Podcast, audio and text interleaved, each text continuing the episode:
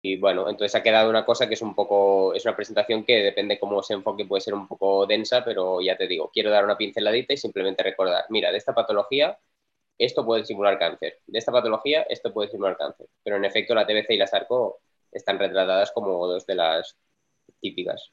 Y después otras entidades que son más nuevas, como la, el espectro de enfermedades relacionadas con IgG4 y todas estas cosas más, ¿sabes?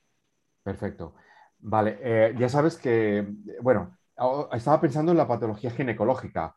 Eh, no sé si te da tiempo a, pensar un poco todas las entidades ginecológicas que pueden hacernos pensar que sea un tumor de ovario, un tumor de trompa. ¿Eso te da tiempo a hacerlo o no? ¿O sí, bueno, otra de las patologías de las que hablo es la endometriosis, pero ya te digo, hablo minuto y medio, dos minutos por diapo, ¿eh? Hago, paso por encima la pincelada, hablo de la afectación, cómo puede ser y con qué cánceres lo podríamos eh, confundir. Por ejemplo, el endometrioma con una neovaricoquística y los implantes y la infiltración profunda pues con carcinomatosis o, una neo propiamente de un órgano sólido, ¿no? Perfecto.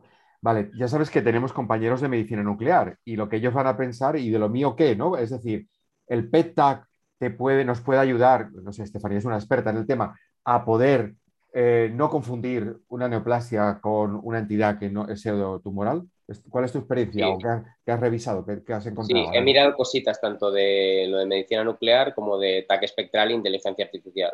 Perfecto. Y, y, yo creo que lo más, o sea, para el propósito de la presentación que hago, que es, ya te digo, hablo de múltiples temas, mm, he preparado, o sea, tengo una respuesta simplemente más genérica, ¿no? Tanto, o sea, las tres cosas son herramientas que tenemos los radiólogos para ayudarnos a discernir entre benignidad y malignidad.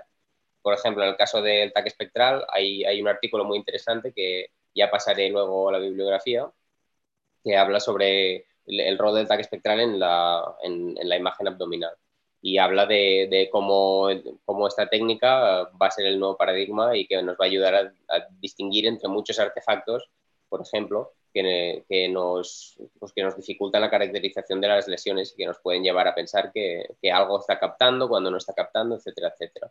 Igual que con lo de nuclear. Mm, depende en función de las, del organ system específicamente donde estemos. Hay lesiones que, que, la medicina nuclear te permite discernir mejor entre si es bueno o malo o no. Y la inteligencia artificial, pues simplemente desarrollar unos algoritmos muy bien entrenados con una N muy grande de pacientes y, entrenados por radiólogos como para que nos ayuden también a discernir entre benignidad y malignidad. Pero claro, como hablo de 30 mm, patologías, no, no me he puesto a buscar específicamente cada ninguna de ellas. he, hecho, he preparado una respuesta genérica de este tipo y, ya está. Entonces les preguntaré a, ellos si me quieren si me quieren añadir algo los de nuclear, por ejemplo. Porque ya te digo. Aquí acuérdate que mañana la doctora Mónica Velasco del Hospital de Servicio de Nuclear del Hospital Vallebrón hablará de la, utilidad de la medicina nuclear en la patología neoplásica abdominal pediátrica. Lo digo porque también mañana la doctora Velasco podía un poco comentar. Bueno, no sé, Estefanía, tú que eres experta en abdomen, ¿no? ¿se te ocurre alguna pregunta que la audiencia podría preguntar sobre el tema? ¿Cómo lo ves, Estefanía? Bueno, yo, por ejemplo, en el, tema del PET-TAC eh, me entran las dudas de como son patologías infecciosas e inflamatorias, y realmente se puede, o sea, ayudan a distinguir una patología neoplásica de una patología que ya de por sí va a captar, ¿no? Por, por ser inflamatoria. Bueno, es una pregunta que se me ocurre. Ah, no sé mm, si... Eran, ¿tú podrías responder a este tema? No, porque, o sea, yo tengo la misma pregunta y es que es una duda muy lícita porque es verdad que muchas veces cuando estás enfrentado a algo que puede ser neoplásico o inflamatorio, sea infeccioso o no, mm, a veces el PET-TAC no, no, hay valores de sub que sean fiablemente un, corte de que puedas discernir una cosa y otra. Y entonces es esto, tienes que, que, coger todas las herramientas que tengamos. Si la medicina nuclear en este caso no nos ayuda, pues coges otra cosa y, hay una, toda una serie de signos que tenemos que poner para dar lo máximo posible para afiliar esta lesión.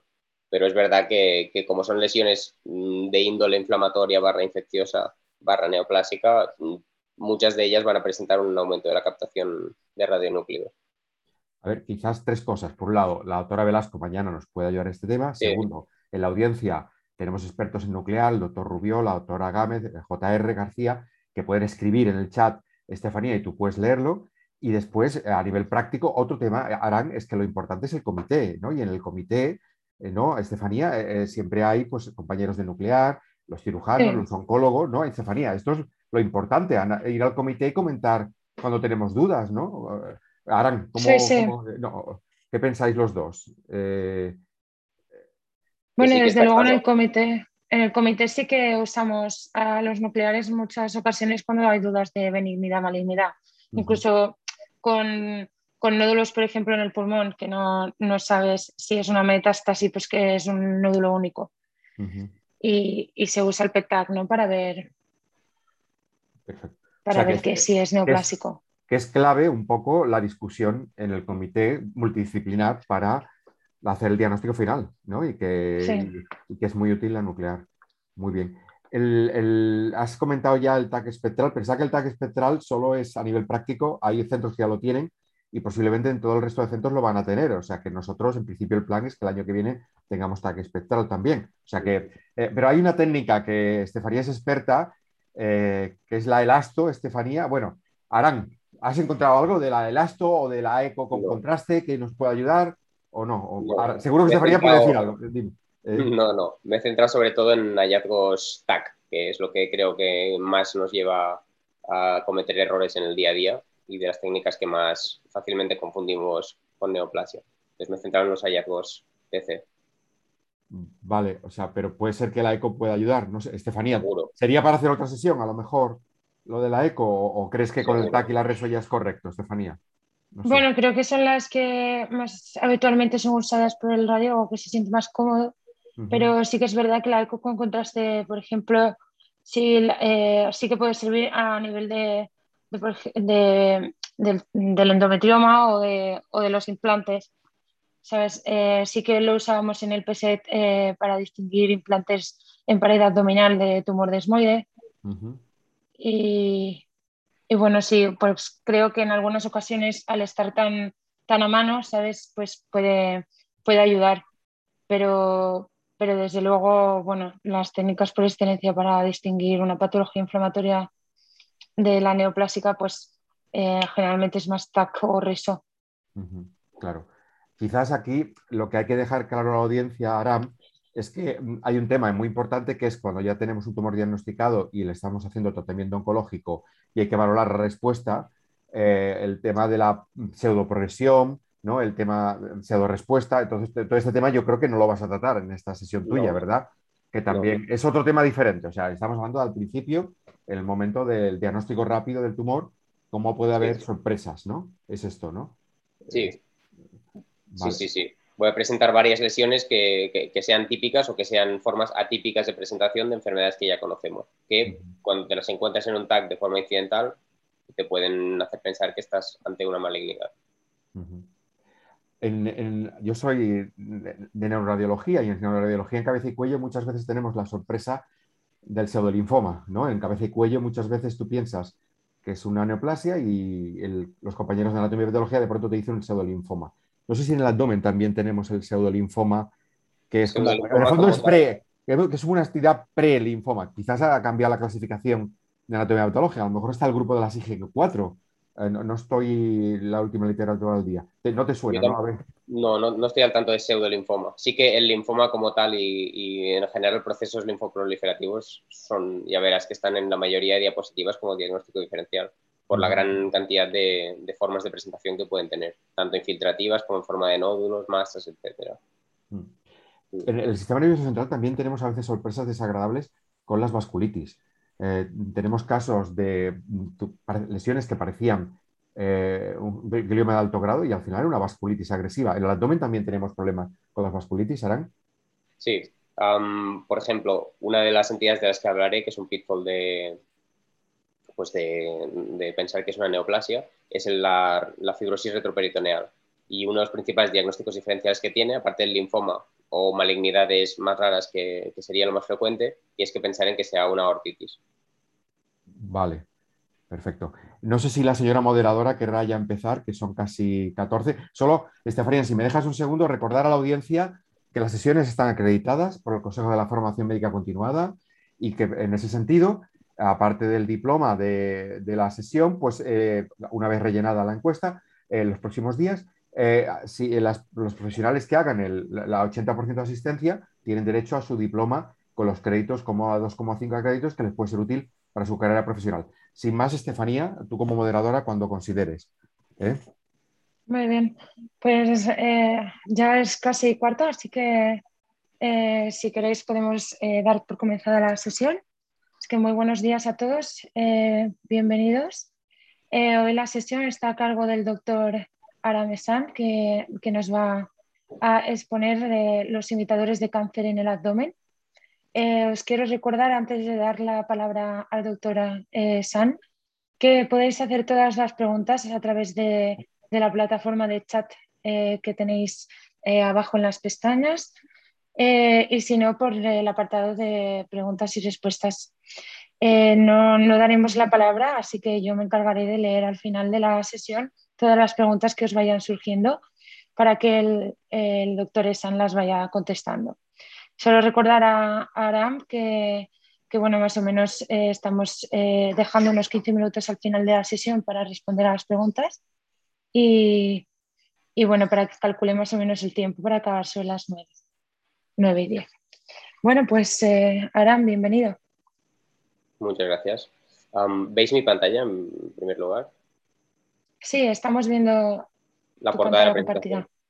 Vale, pues dicho esto, me presento. Yo, como ha dicho Estefanía, soy Aram, soy R3 de Rayos del Hospital Josep Trueta de Girona y hoy he hecho una presentación que habla sobre los imitadores de cáncer en el, abdomen.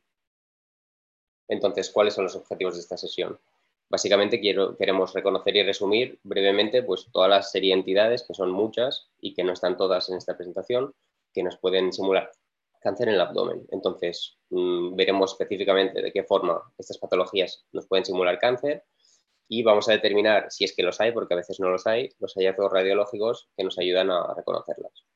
Entonces, añado el matiz de que hablamos de patologías que cada una de ellas podría tener una sesión de per se, por tanto, yo solo daré una pincelada superficial y me voy a centrar específicamente en las formas de afectación abdominal que pueden simular cáncer de estas patologías. Dicho esto, eh, empezamos. para hacer más fácil la organización de la presentación, lo he clasificado en cuatro categorías. Entonces vamos a ver eh, enfermedades que están clasificadas en, afectaciones fibrosantes del mesenterio, en patologías infecciosas, en patologías más de índole inflamatorio infiltrativo y en masas benignas. No voy a leer toda la lista, poco a poco las iremos viendo a medida que vayamos pasando. Lo que haremos ahora es pasar al primer grupo, que son las fibrosantes. Para finalizar la sesión, después de hablar específicamente de cada una de las patologías, voy a intentar hacer un resumen con algunos tips que tienen en común y girar el enfoque eh, viendo primero el hallazgo radiológico y después la serie de patologías tanto benignas como malignas que tenemos que plantearnos. Entonces, dicho esto, empezamos con la patología fibrosante que nos puede simular cáncer en el abdomen. Hablaremos de tres entidades, la mesenteritis esclerosante, el tumor desmoide y la fibrosis retroperitoneal. Empezamos con la mesenteritis esclerosante, que es una inflamación barra fibrosis del mesenterio que no tiene causa conocida, aunque se puede asociar a, una serie de insultos abdominales como, como una situación posquirúrgica asociado a neoplasia abdominal y a inflamaciones sistémicas barra autoinmunes. Entonces, esta inflamación se caracteriza radiológicamente por una masa mesentérica, una afectación en forma de masa o mass like del mesenterio que, provoca una retracción del mismo. Suele estar centrado en, la raíz del meso del, del Y1, aunque, aunque puede salir en otras partes. Y básicamente hay algunos autores que defienden que, es una, una, afectación secundaria a una paniculitis, que inicialmente este proceso eh, viene de una paniculitis, que es una entidad que vemos nosotros muy frecuentemente en la práctica clínica, muchas veces de forma incidental, aunque hay otros autores que dicen que no, que son procesos diferentes. Aún así, tiene, tiene hallazgos radiológicos en común con la paniculitis, como sería la presencia de un misty mesentery, ¿no? una, una trabeculación en ground glass del, del mesenterio, una serie de estrías de reacción fibrosa, una congestión del meso y la presencia de ganglios con, lo que os he dejado en verde, que es el fatting sign, que es, ah, no sé si veis el ratón, es un, halo de, respeto graso alrededor de los vasos mesentéricos y, y de los ganglios. que esto se supone que es un, hallazgo radiológico que soporta la, benignidad en este contexto. Entonces, a partir de aquí puede ir degenerando y formando una masa cada vez más fibrosante con calcificaciones y, efecto de masa sobre el meso. ¿no? Principalmente el diagnóstico diferencial sería el metástasis de tumor carcinoide y de carcinomatosis, porque ya vemos que esto prácticamente es indistinguible de los mismos. Hablaremos también de otra entidad que es el tumor desmoide mesentérico, que es una proliferación ah, generalmente homogénea y en forma de masa mm, que puede salir en cualquier parte, pero en el abdomen es típico de la pared abdominal, del recto abdominal o del retroperitoneo y se asocia a síndromes como el Garner o la Paz. Entonces, tiende a hacer recurrencias sin metástasis y aunque normalmente es un tumor homogéneo bien definido, algunos, como vemos en la foto de abajo, tienen un aspecto mucho más infiltrativo, que otra vez es indistinguible de una afectación carcinomatosa o de un tumor carcinoide. Aquí os dejo una foto típica de una metástasis de un tumor carcinoide. Recordemos que esto no suele ser el primario, que el primario suele localizarse en otra parte y a veces ni se ve y que las metástasis que dan el mesenterio tienen característicamente, por la secreción de serotonina que tienen estos tumores, una reacción desmoplástica que crea estas estrías y esta reacción fibrosante mesentérica. Y vemos cómo esta imagen se puede parecer mucho a las afectaciones que hemos hablado. Pasamos a la fibrosis retroperitoneal, una entidad muy amplia, que es una reacción fibrosante del retroperitoneo, que se supone que es una reacción inflamatoria a la, a la aterosclerosis aórtica, sobre todo cuando es severa puede ser idiopático, se puede asociar a una serie de patologías, incluido los asbestos. Y radiológicamente lo que es característico es un engrosamiento de, partes blandas periaórtico que suele centrarse en el 4L5 a nivel de la bifurcación y migra cranealmente. aunque se supone que no invade ni uréteres ni, ni vena cava, a diferencia de otras malignidades, sí que es típico la obstrucción por efecto masa de, ambos uréteres y también se puede asociar a trombosis de la vena cava, aunque la malignidad tiende a hacerlo más. El principal diagnóstico diferencial de, de una afectación de este tipo periaórtica de partes blandas sería etiologías benignas como la ortitis, pero como nos estamos centrando en cáncer, serían el linfoma o adenopatías del linfoma, ¿no? Que como matiz, se dice que cuando levanta la aorta de la vértebra mm, suele ser asociado a malignidad. Aquí os dejo una foto de, un linfoma que, que, vemos cómo da una afectación de partes blandas periaórtica muy parecida a la que hemos visto en las fotos anteriores y que levanta la aorta ligeramente de, la vértebra. Esto es un signo típico que se asocia, que nos tiende a hacer pensar que es de origen maligno. Dicho esto, ya hemos pasado de las fibrosantes y ahora pasamos a las desinflamatorias infiltrativas. ¿De qué hablaremos? Hablaremos del RM Chester, de la amiloidosis, de la sarcoidosis y del espectro de enfermedades relacionadas con IgG4.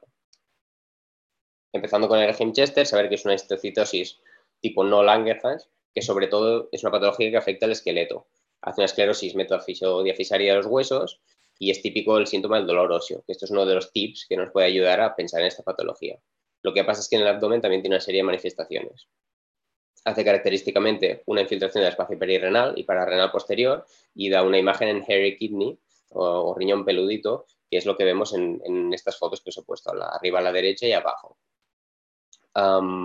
Después también puede dar una afectación uh, periaórtica que no suele centrarse en la localización típica de la fibrosis retroperitoneal, pero que también nos podría confundir con la misma. Esa foto que tenéis arriba, si os fijáis, hay un engrosamiento de partes blandas periaórtico que asciende hasta la aorta descendente. Esto es otro hallazgo típico del Erheim-Chester.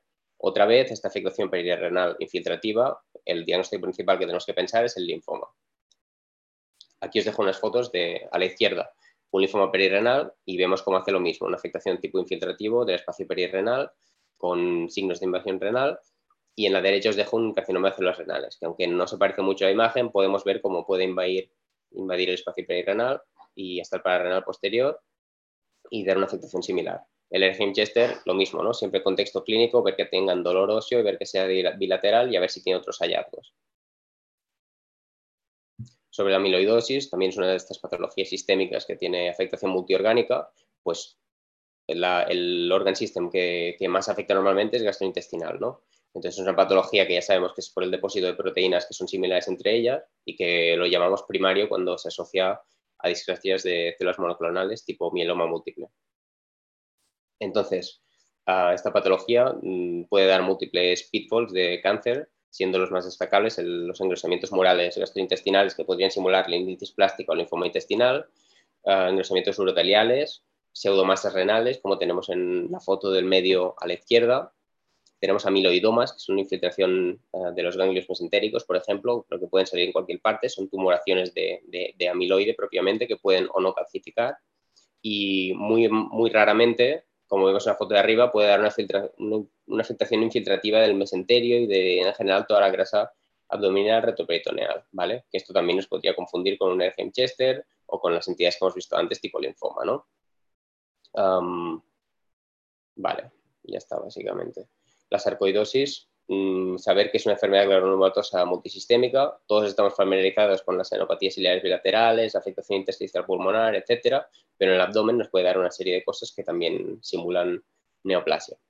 ¿Cuáles serían estas? Bueno, en primer lugar, saber que la sarcoidosis eh, abdominal normalmente coexiste con la torácica. Esto es un tip que nos ayudaría a pensar que esta afectación abdominal es secundaria a algo benigno, ah, pero pero lo, más frecuente es que dé nódulos hipodensos hepatoesplénicos. ¿no? Esto también tiene un amplio diagnóstico diferencial, tanto de cosas benignas como malignas, pero principalmente de malignidad pensamos en metástasis y linfoma. También podemos tener una infiltración tubo digestivo, tipo linditis plástica, como hemos visto antes, y infiltración renal tipo más light o más difusa, aunque la que nos llevaría a pensar en malignidad barra metástasis sería la, la tipo difusa, que es lo que se ha dejado retratar en la foto de arriba. ¿no? Abajo tenemos los nódulos hepatoesplénicos, que hemos dicho que tienen un amplio diagnóstico diferencial, y abajo tenemos una infiltración del mesenterio, que es una forma mucho más rara de presentación de la pero saber que también la puede dar. Veréis a lo largo de la presentación que muchas cosas pueden dar una infiltración del meso difusa, así que es un diagnóstico diferencial súper amplio. El espectro IgG4, enfermedades relacionadas con IgG4, pues es una patología muy amplia, una afectación fibroinflamatoria que afecta a múltiples órganos y que puede ser de tipo infiltrativo, que suele ser más fácil de diagnosticar dentro de lo difícil que es, o más tipo más like, ¿no? formando pseudotumores inflamatorios, que es lo que tiende a llevarnos a, este tipo de pitfalls. Entonces, lo típico de esta entidad es la pancreatitis autoinmune. Abajo a la derecha se deja una foto del típico páncreas en salchicha que se llama homogéneamente hipodenso y engrosado y sin mucha trabeculación de la grasa. Esta es la típica imagen de pancreatitis autoinmune, pero puede hacer muchas otras cosas, como colangitis, puede dar pancreatitis no tan difusas, sino más focales, como arriba a la derecha, que parece una masa. Puede asociarse a cosas que ya hemos visto, como la fibrosis retroperitoneal, como vemos arriba a la izquierda, ah, y, esto a su vez tiene un diagnóstico diferencial amplio de malignidad y puede dar una afectación renal tipo más like focal. También es típico, aunque es muy poco frecuente, el pseudotumor inflamatorio, ah, que puede aparecer en muchas partes, pero como nos concierne el abdomen, hablamos del pseudotumor hepático, ¿no? que es el que vemos abajo a la izquierda. Y podemos entender cómo esta masa puede ser completamente indistinguible de un tumor primario. Pasamos a la patología infecciosa. en la patología infecciosa veremos cuatro entidades, la actinomicosis, la tuberculosis, infecciones granulomatosa y infecciones fúngicas diseminadas. Empezaremos con la tuberculosis. Ah, además, vimos recientemente un caso muy bonito en nuestro hospital la tuberculosis abdominal puede tener muchas manifestaciones y aquí he destacado cuatro. La forma más frecuente de afectación gastrointestinal es la iliocecal. Da un engrosamiento del ilion ciego que característicamente es asimétrico, siendo la pared medial más engrosada que la lateral y que puede simular un, cáncer de ciego o un linfoma de ilion. Abajo tenemos, la foto de abajo de todo, es una ileitis tuberculosa la tuberculosis peritoneal puede ser de dos tipos, puede ser wet type o dry type. La más frecuente es wet type, tipo mojada, que es la que asocia característicamente una, una ascitis con altos valores de atenuación y bastante realce del, del peritoneo circundante, que es el tipo que, vimos nosotros en, nuestro hospital recientemente. Como vemos en la foto de arriba, mm, vemos lóculos de líquido bastante hiperdenso con realce peritoneal y múltiples nodularidades peritoneales que pueden ser indistinguibles de una carcinomatosis. La hepatoesplénica puede ser micronodular, como hemos visto en la sarcoidosis, por ejemplo, que sería el diagnóstico diferencial linfoma y metástasis, pero también puede ser macronodular, como la foto en medio, que esto es mucho menos frecuente y esto sí que te puede hacer pensar que es una masa primaria. Ah, la foto en medio lo vemos, ¿no? Una gran masa hipodensa mal definida que prácticamente nadie pensaría de primera una tuberculosis, ¿no? Ah, entonces también puede dar una afectación renal uroterial que puede simular cáncer con forma de, de pielonefritis pseudotumoral o engrosamientos y estenosis focales. Pasamos a la actinomicosis, es una infección eh, que es bacteriana, que es, que, es, rara, pero es grave por su curso insidioso y lento. ¿no? típicamente lo asociamos a la infección pélvica por DIU, pero tenemos que saber que cualquier disrupción de mucosas, por ejemplo, después de una diverticulitis o, o de una apendicitis, podemos hacer que, este, que, esta bacteria se meta en el peritoneo y poco a poco vaya desarrollando su infección insidiosa. ¿no? Entonces, lo típico, por ejemplo, de la actinomicosis pélvica es ver el DIU y ver marcados cambios inflamatorios en forma de masas sólido-quísticas con mucho realce, eh, más realce que otros tipos de, EPI, por ejemplo, y, con extensos cambios inflamatorios. Y, realmente lo que se ve en infecciones post-diverticulitis, post-apendicitis o post-insulto quirúrgico son más o menos iguales, ¿no? Son masas que son solidoquísticas y realzantes que asocian marcados cambios inflamatorios adyacentes. Entonces, el diagnóstico diferencial, básicamente, en caso de infección pélvica, es la neovarica quística, pero después la carcinomatosis y masas según la localización, porque puede afectar a múltiples sitios. Los procesos chantugranotosos, saber que es un proceso granulomotoso crónico, que es más frecuente en diabéticos, esto sería uno de los tips diagnósticos, y hablaremos de la colicistitis y la pielonefritis. Empezaré por la pielonefritis porque es el que menos frecuentemente se puede confundir con, cáncer porque suele tener un aspecto bastante mm, típico, ¿no? Con la litiasis coraliforme, el, cambio de morfología renal con el signo del Bear um, pero saber que excepcionalmente, aunque no he encontrado ni siquiera una fotografía, puede tener una afectación más focal que no se asocia a litiasis, que esto sí que nos llevaría a pensar en carcinoma de células renales. El que sí que puede ser indistinguible de una de una neoplasia es la colecistitis centogranulomatosa. ¿no? Vemos las fotos arriba a la derecha, he puesto dos fotos, vemos un engrosamiento nodular hipoecoico de la vesícula con cambios inflamatorios adyacentes que, radiológicamente pues, podríamos pensar que es debido a malignidad. De hecho, el tag de debajo, la foto de abajo, es, una neoplasia y vemos cómo puede tener varias similitudes, ¿no? un engrosamiento con cambios inflamatorios adyacentes, el aspecto crónico. Simplemente puntualizar que la presencia de múltiples nódulos uh, hipoecoicos murales, como vemos en las fotos de arriba a la derecha, se supone que tiende a hacernos pensar que es más el proceso chato-granulomotoso porque no se asocia tanto a la neoplasia. Sobre la infección fúngica diseminada, lo que tenemos que saber es, o sea, paciente inmunodeprimido. Tenemos que tener un paciente inmunodeprimido, es mucho más frecuente en este grupo de pacientes y es lo que nos hará saltar la alarma de, de, de pensar en esto, ¿no? Ah, estas infecciones pueden diseminar a cualquier compartimento, pero hay una serie de cosas típicas como serían otra vez los nódulos hepatoesplénicos y renales en este caso. ¿no? Puede tener también ascitis con realce peritoneal, como hemos visto en la tuberculosis, puede tener nodularidad aumental, etcétera, etcétera. Mm, como ya vemos, los nódulos hepatoesplénicos tenemos que fijarnos mucho en el contexto clínico para discernir entre una u otra causa. El diagnóstico diferencial principal de una infección fúngica diseminada sería carcinomatosis y metástasis hepatoesplénicas. En la foto de arriba vemos esta nodularidad que era secundaria a una candidiasis, al igual que la, foto de abajo de, ambos riñones con múltiples nódulos hipoecoicos que también eran secundarios a una candidiasis. Pero también vemos abajo una afectación suprarrenal y a la derecha una afectación mesentérica infiltrativa, otra vez una cosa muy frecuente, un hallazgo muy frecuente y con un diagnóstico diferencial muy amplio, que también eran secundarios a infecciones fúngicas diseminadas. Muy importante el contexto clínico. Por último, hablaremos de las masas benignas que pueden simular cáncer. Entonces hablaremos de anomalías esplénicas, de la endometriosis, de la hematopoiesis, infarto y enfermedad de Castleman. Tranquilos porque solo daré cuatro pinceladas sobre cada entidad. Empezaremos por la endometriosis. La endometriosis es la presencia de tejido endometrial que funciona fuera de la cavidad endometrial. Entonces, esta patología mm, es un clásico pitfall de neoplasia ginecológica y abdominal y saber que tiene tres formas, ¿no? Así a grosso modo serían la peritoneal, la ovárica, que es en forma de endometrioma, y el tipo infiltrativo profundo, que es la que más eh, puede simular malignidad.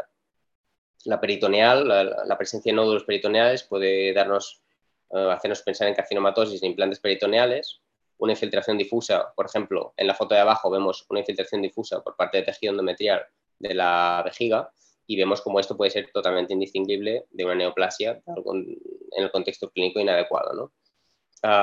entonces, los endometriomas, el diagnóstico principal que tienen, aunque no suelen ser, dado el contexto, un, un itus diagnóstico, lo que tenemos que pensar es un tumor ovárico mucinoso.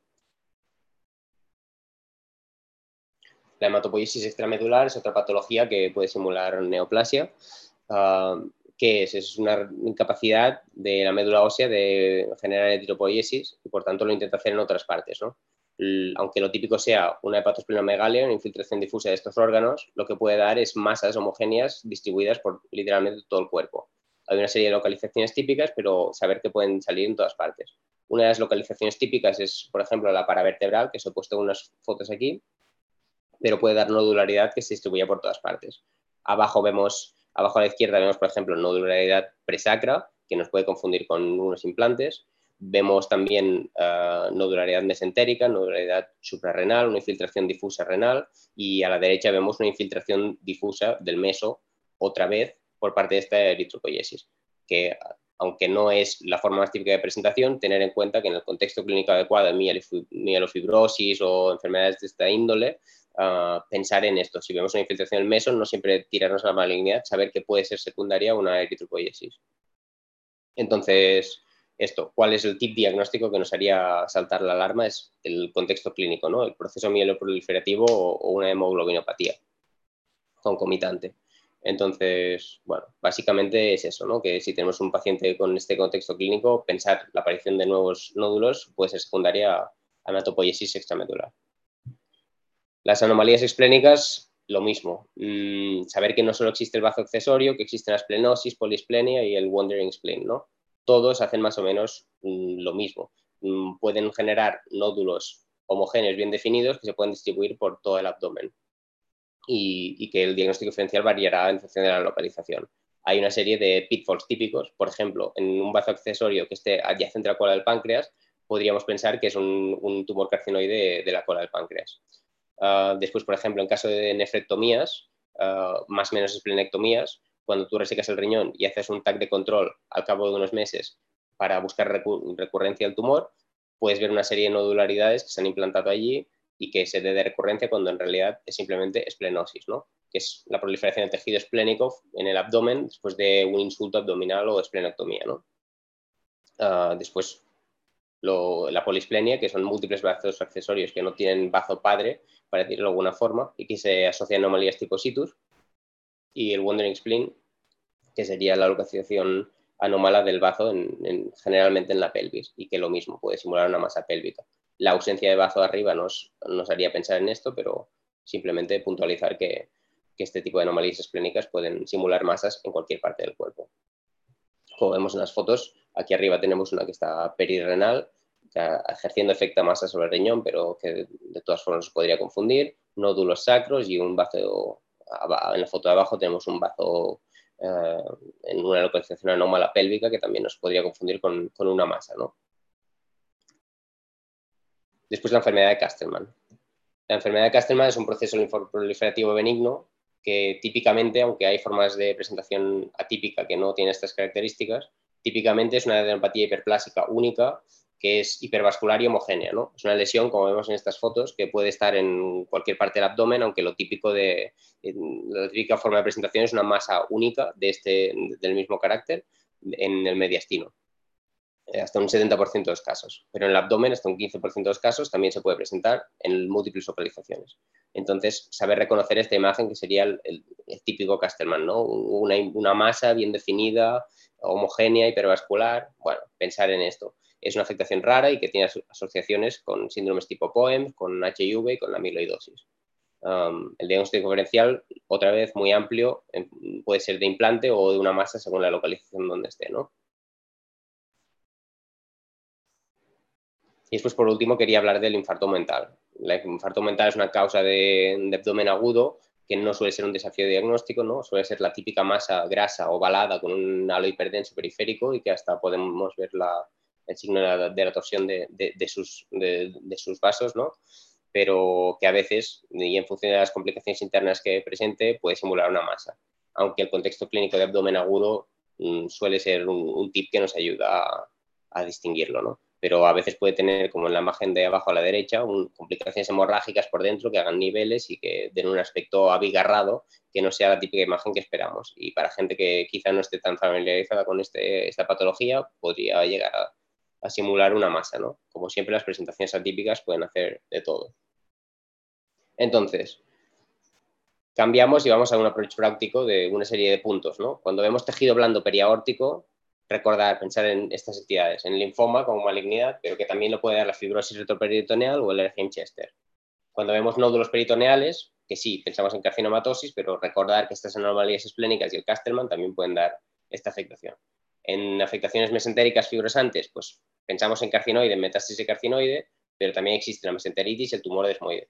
En nódulos hepatoesplénicos, como hemos dicho, diagnóstico diferencial muy amplio, metástasis, linfoma, pero también existen la sarcoidosis, la TBC y la infección fúngica diseminada. El contexto clínico muy importante y los hallazgos extraabdominales también muy importantes. Y por último, tejido blando perirrenal, que puede ser secundario en la infiltración por linfoma, pero que también, dado el contexto clínico, tenemos que pensar en hematopoiesis y en el Chester. Y con esto básicamente hemos dado una serie de pinceladas y vamos a las conclusiones. ¿no? Las conclusiones son que hay varias patologías benignas que pueden eh, simular enfermedad neoplásica, que hay una serie de tips diagnósticos, como hemos visto, señalados en verde, que nos ayudan a distinguirlos, que es importante que estemos familiarizados con estas, recordar que no, no hemos listado todas las patologías, pero sí las más frecuentes, es conveniente tener una estructura para clasificarlas y recordarlas y que siempre, siempre, siempre tener en cuenta contexto clínico y estudios previos. Y dicho esto, por mi parte, hemos acabado. Eh, muchas gracias, Aran, por, la presentación. Ha sido muy interesante. Eh, ahora son, has acabado además eh, muy dentro del tiempo. Tenemos unas cuantas preguntas en el chat y ahora daré paso a ellas para empezar, el, doctor Antonio Rubio eh, te felicita por, la presentación. Eh, hay una cosa que hemos estado comentando al principio de la sesión sobre, sobre si, si la medicina nuclear no nos podría aportar una ayuda para distinguir la benignidad y la, entre benignidad y malignidad de algunas de las patologías de las que has hablado.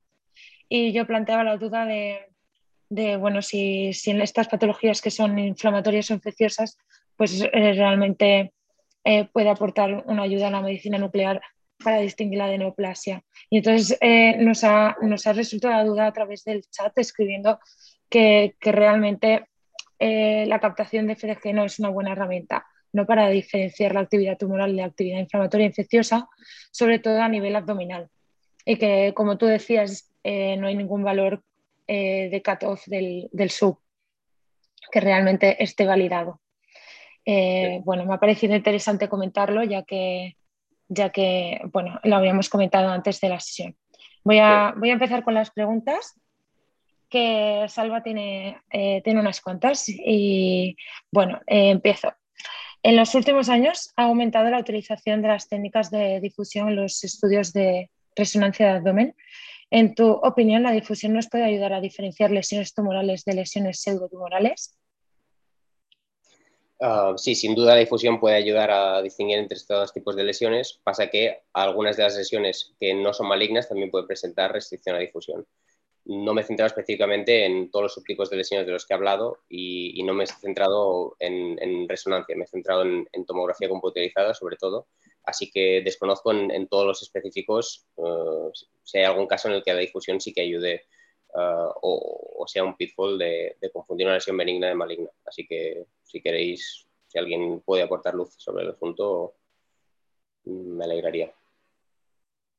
Bueno, eh, yo creo que hay algunas lesiones cuando, cuando son muy celulares, ¿no? que aunque sean benignas, si tienen una alta celularidad pueden restringir, ¿no? Eh, bueno, sigo con las preguntas.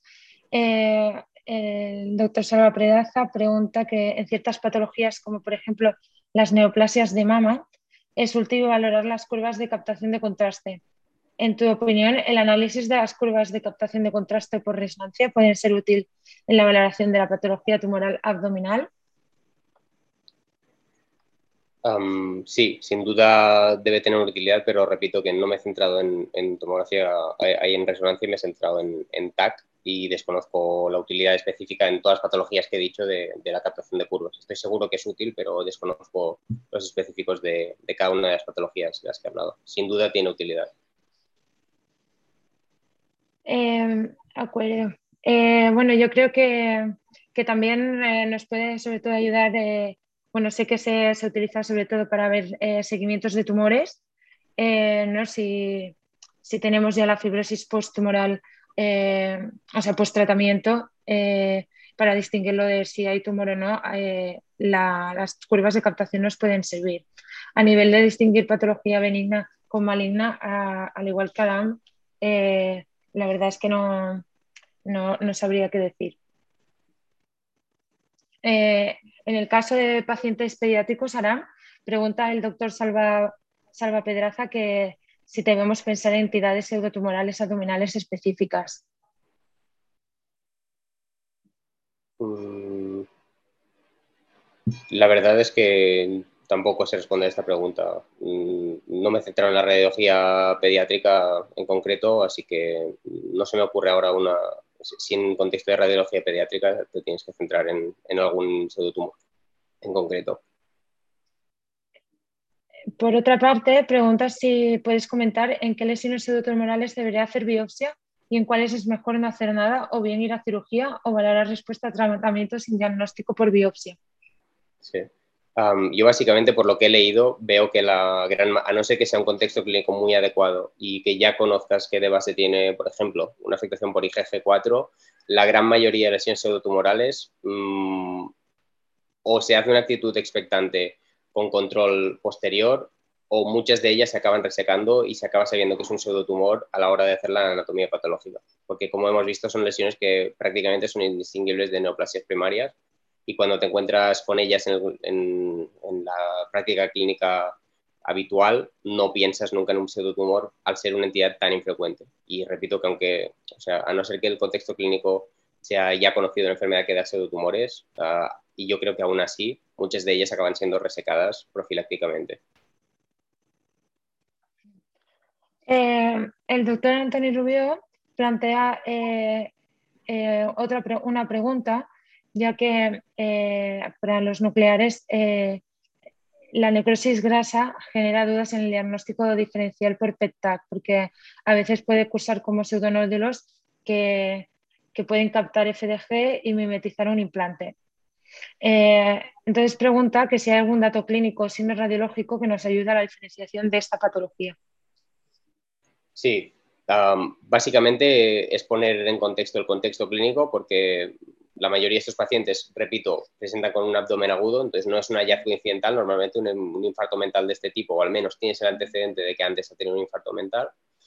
Y bueno, básicamente es esto, es poner en cuenta el contexto clínico y que la gran mayoría de veces la imagen que da, no sé si por medicina nuclear es más confusa, pero cuando lo vemos en la práctica clínica sí que suele ser una lesión grasa ovalada, con la grasa trabeculada, con un halo hiperdenso a, su alrededor y que es una lesión bien definida y, aunque es rara, es, es conocida eh, por parte de los radiólogos. Entonces, no suele ser, como ya he dicho, un desafío diagnóstico, pero en casos de presentación atípica sí que te puede llevar a, pensar que estás ante un tumor. Pero repito que la gran mayoría de casos, un paciente con abdomen agudo podrías llegar a pensar que es una neoplasia complicada, pero mm, no creo que muchas veces de este pitfall diagnóstico. Y por esto lo he puesto el último, de hecho, en la presentación. Lo tenemos que tener en cuenta, que puede tener presentaciones atípicas, pero no, es, no, suele ser un factor de confusión. Eh, muy bien. Eh, yo estoy de acuerdo con eso, que generalmente el, ¿no? el contexto clínico de, abdomen agudo pues, eh, ya te orienta mucho el diagnóstico. de hecho, cuando estaba trabajando en el PSET, pues incluso lo diagnosticábamos muchas veces por, por eco, esta entidad de necrosis grasa. pues nada, creo que ya no hay más preguntas en el chat, creo que hemos respondido todas. Eh, confirmo que no me, no me he saltado ninguna. Y nada, eh, Ara, muchísimas gracias por la presentación. La verdad es que eh, el abdomen, cuando nos metemos en las patologías abdominales de este tipo, pues realmente es muy difícil llegar a aclarar y a un diagnóstico claro, ¿no? Y has hecho eh, una recopilación de los signos radiológicos que nos pueden ayudar en estas patologías y que seguramente luego en nuestra práctica, diaria pues lo vamos a poder poner en, marcha porque bueno, ya, ya, nos van saliendo casos de vez en cuando ¿no? de alguna tuberculosis eh, peritoneal o, o, de alguna fibrosis retroperitoneal que, nos pueden ayudar todas estas pinceladas que, nos has dado. Eh, nada, voy a dar la, palabra a Salva. Muy bien. Eh, Estefanía, muchas gracias por tu ayuda como moderadora y también complementando un poco mm, las intervenciones de Arán. Y bueno, Arán, yo creo que ha sido estupendo tu, presentación. Gracias por el, el, esfuerzo que has hecho, que nos has ayudado a todos. Yo subrayaría un poco que has intentado dividir la patología en cuatro grupos. Has dicho, hombre, eh, fibrosante, infecciosa, inflamatoria y tumor benigno. Yo, déjame que subraye lo de la IG4 y la pancreatitis autoinmuno, porque yo creo que está como de moda. Y yo creo que pongamos en nuestra vida y pensemos siempre en la IG4. Yo creo que es muy importante. Y después también nos has dicho al final un, cinco perlas. Nos has dicho, oye, si hay tejido blando periaórtico, pensar en esto, esto y esto. Nódulo peri, eh, esto y esto y esto, fibrosis mesentérica, esto y esto, nódulo hepatoesplénico y tejido blando perirenal. Yo creo que eso es muy útil y que toda la audiencia puede ir al repositorio y mirar tu diapo y puede utilizarlo. Yo para finalizar diría que eh, seguramente en, cualquier parte del cuerpo tendríamos que hacer la misma sesión de lesiones tumorales, porque como radiólogos y como médicos nucleares nos encontramos con esto, y quizás es muy importante lo que ha dicho Estefanía de valorar el contexto clínico, todos los datos analíticos, los previos, y al comité, ir al comité con todos los, el resto de especialistas, con nucleares y tal, y con nosotros, y un poco decidir qué hacemos, ¿vale? Entonces yo creo que este trabajo integrado es lo que aporta valor. No sé si querías añadir algo más, Arán, a un poco al, resumen. ¿Eh? Perfecto. Bueno, y quizás invitar a, otros ponentes a que hagan lo mismo en el tórax, en músculo esquelético, en mama y en cerebro. ¿Te parece bien, Arán, que otros compañeros tuyos también hagan la misma revisión? Sería ideal, sí, sí. A ver si nuestras tutoras de residentes eh, animan a los residentes a hacerlo. Vale, perfecto. Eh, pues oye, muchísimas gracias. Yo ah, ah, vuelvo a recordar a la audiencia que eh, tenemos las sesiones que están acreditadas, por lo tanto, eh, simplemente con la asistencia al 80% de las sesiones, la audiencia puede tener eh, su diploma y eso yo creo que es interesante para que todo el mundo lo valore y, para que tenga un, beneficio por un poco atender. Y solo quisiera recordar un poco también las sesiones que vienen a continuación. Sobre todo la mañana tenemos a la doctora Mónica Velasco, que nos va a hablar de PETAC en pediatría indicaciones y metodología. Yo creo que es un tema muy interesante y animo a la audiencia para venir mañana. Pues eh, muchas gracias a todos, que tengan buen día y nos vemos mañana. Adiós. Adiós. Adiós. adiós.